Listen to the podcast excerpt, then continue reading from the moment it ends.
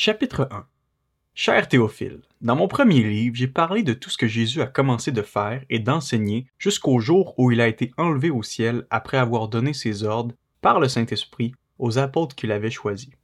Après avoir souffert, il se présenta à eux vivant et leur en donna de nombreuses preuves. Pendant quarante jours, il se montra à eux et parla de ce qui concerne le royaume de Dieu.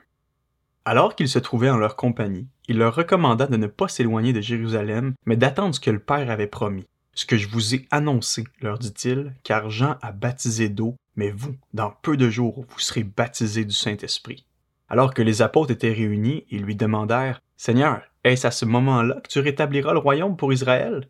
Il leur répondit, Ce n'est pas à vous de connaître les temps ou les moments que le Père a fixés dans sa propre autorité. Mais vous recevrez une puissance lorsque le Saint-Esprit viendra sur vous, et vous serez mes témoins à Jérusalem, dans toute la Judée, dans la Samarie et jusqu'aux extrémités de la terre.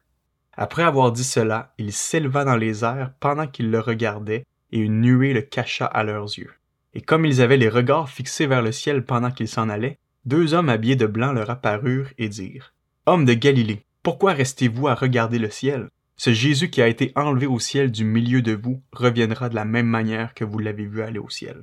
Alors ils retournèrent à Jérusalem, de la colline appelée Mont des Oliviers, qui est près de Jérusalem, à la distance d'un kilomètre environ.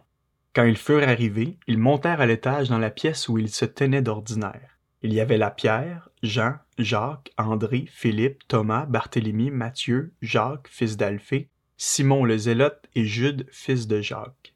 Tous persévéraient d'un commun accord dans la prière avec les femmes, avec Marie la mère de Jésus et avec les frères de Jésus. À cette époque-là, Pierre se leva au milieu des disciples. Le nombre des personnes réunies était d'environ 120. Il dit, Mes frères, il fallait que s'accomplisse l'Écriture, ce que le Saint-Esprit avait annoncé d'avance par la bouche de David au sujet de Judas, devenu le guide de ceux qui ont arrêté Jésus. Il était l'un des nôtres et il avait part au même ministère. Cet homme a acheté un champ avec le salaire du crime, il y est tombé en avant, s'est éventré, et toutes ses entrailles sont sorties. Tous les habitants de Jérusalem l'ont appris, c'est pourquoi ce champ a été appelé dans leur langue Hakel Dama, c'est-à-dire le champ du sang. Or, il est écrit dans le livre des psaumes que sa maison devienne déserte et que personne ne l'habite, et qu'un autre prenne sa charge.